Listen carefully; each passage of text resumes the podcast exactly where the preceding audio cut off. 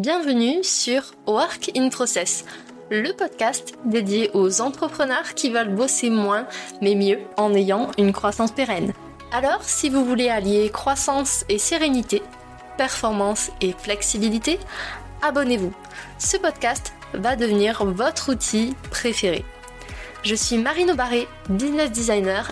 Ma passion Décortiquer vos problèmes et vous proposer des solutions innovantes et performantes. Bienvenue dans l'aventure. Bonjour à tous et bienvenue dans un nouvel épisode de Work in Process. La semaine dernière, on a vu ensemble un système pour préparer vos vacances et revenir sereinement, se remettre dans le bain sans cramer vos ressources. Et si vous avez l'habitude de me suivre ici sur le podcast ou sur LinkedIn, vous savez que je ne jure que par les systèmes. Mais faut-il pour autant construire une usine à gaz pour faire tourner un business en ligne? Je vous spoil un peu, la réponse est non, bien entendu.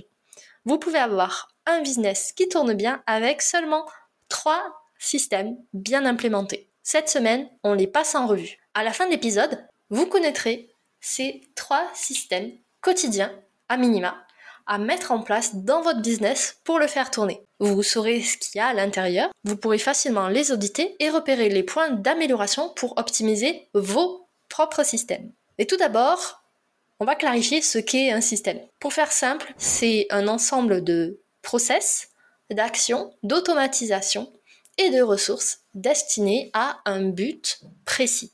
Un système est toujours documenté. Chaque élément, chaque étape est attribué à une personne, à un responsable. Un système est audité périodiquement, toujours. Et on y retrouve tous les outils nécessaires pour le faire fonctionner. Mais concrètement, à quoi ça sert un système? Un système, déjà, ça sert à gagner du temps. Ça permet d'optimiser l'organisation, de fluidifier le travail et de libérer la charge mentale. D'autre part, ça sécurise aussi votre activité, puisque vous internalisez le savoir dans votre business, et ça, on sait que c'est un merveilleux levier de développement. Ça vous permet aussi de prendre du recul sur vos pratiques professionnelles, donc de les améliorer, et par association de développer votre chiffre d'affaires tout en mesurant le succès de vos stratégies en orientant vos priorités. Je pense que maintenant vous comprenez pourquoi je suis autant fan des systèmes. Le premier que je vous recommande à mettre en place dans votre business, je l'ai appelé Daily Operation. C'est-à-dire, c'est ce que vous faites tous les jours, toutes les semaines, c'est l'exécutif. Ce système, je vous recommande de l'auditer à minima chaque trimestre. Chaque mois, c'est mieux. Qu'est-ce que vous devez avoir à l'intérieur? La première chose, c'est une liste de tâches récurrentes qui peuvent être exécutées manuellement, en semi-automatisé ou en automatisé pour les plus geeks d'entre vous. Ensuite, il va y avoir votre to-do list qui, normalement, est issue de vos OKR, de vos objectifs. Ensuite, il y a un système de classement de l'information. Ça peut être Google Drive, ça peut être des dossiers sur votre ordinateur en local. L'idée de ce processus-là, c'est de répondre à la question, une fois que j'ai une information ou un fichier, concrètement, qu'est-ce que j'en fais? Bien évidemment, dans ce système de Daily Operation, vous allez avoir tous les outils que vous utilisez au quotidien et les accès. D'ailleurs, à ce propos, je vous recommande vivement d'utiliser un gestionnaire de mots de passe sécurisé comme Bitwarden ou OnePassword. Les liens seront dans la description de l'épisode. Et si jamais vous bossez en équipe, que ce soit des prestataires ou des collaborateurs, vous allez retrouver dans ce système tout ce qui est rattaché au travail collaboratif. C'est-à-dire, quels sont les canaux de communication, les modes de communication? Comment est-ce que vous faites pour harmoniser vos pratiques et fournir des livrables qui soient homogènes? Est-ce qu'il vous manque des éléments dans ce système? Si oui, prenez-les en note et ajoutez des blocs de temps dans votre planning pour les travailler. C'est très important, ça va vous enlever de la charge mentale quotidienne. Pour les deux prochains systèmes, je vais m'appuyer sur le tunnel de growth marketing qui s'appelle AR. Donc le deuxième système indispensable dans votre business à implémenter, il s'appelle Lead Generation, la génération de prospects. Sur le tunnel de growth marketing, il concerne les étapes d'acquisition et d'activation. C'est un système qui va être à auditer généralement chaque trimestre. À l'intérieur, qu'est-ce que vous devez avoir? D'une part, votre parcours lead, votre parcours prospect. C'est tout ce qui a lieu avant le démarrage d'une mission. c'est-à-dire du moment où une personne ne vous connaît pas du tout au moment où elle est presque sur le point d'acheter. Vous allez aussi retrouver vos stratégies.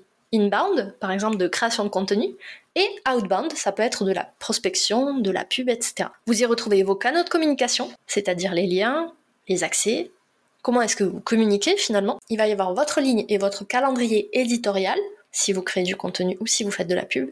Et il va y avoir ce qui est rattaché au branding, c'est-à-dire à votre image de marque, et notamment un élément important qui est le tone voice, c'est-à-dire la façon dont vous vous adressez aux autres personnes. Ça, c'était pour le deuxième système. Le troisième système à intégrer à votre business, et finalement c'est celui qui fait rentrer les ressources, c'est le delivery, c'est-à-dire les livrables qu'on propose à nos clients.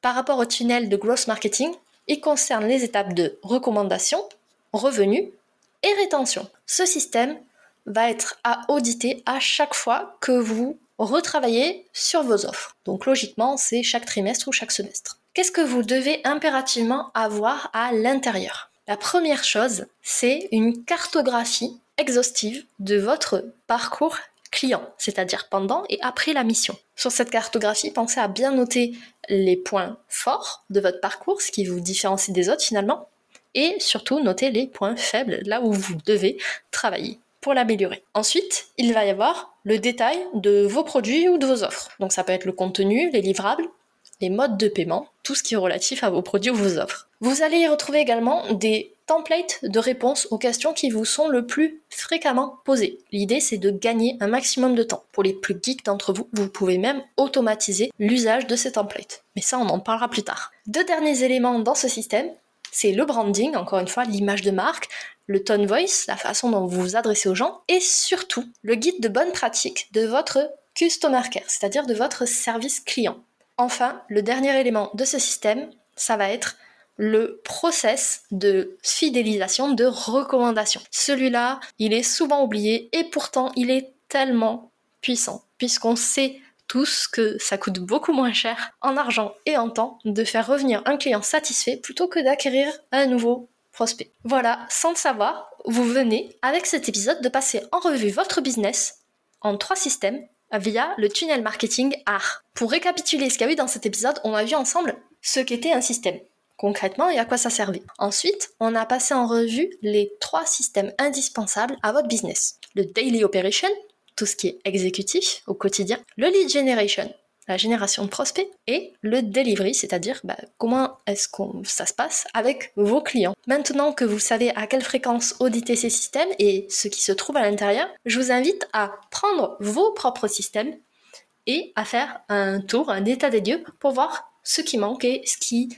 a besoin d'être optimisé. Vous pouvez donc construire votre plan d'action et n'oubliez pas de l'intégrer à votre planning puisque tout ce qui n'est pas planifié ne sera pas exécuté. Voilà, cet épisode est maintenant terminé.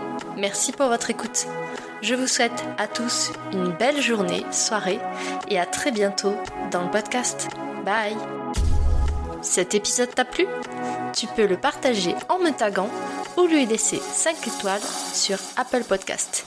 Encore merci pour ton écoute, à très vite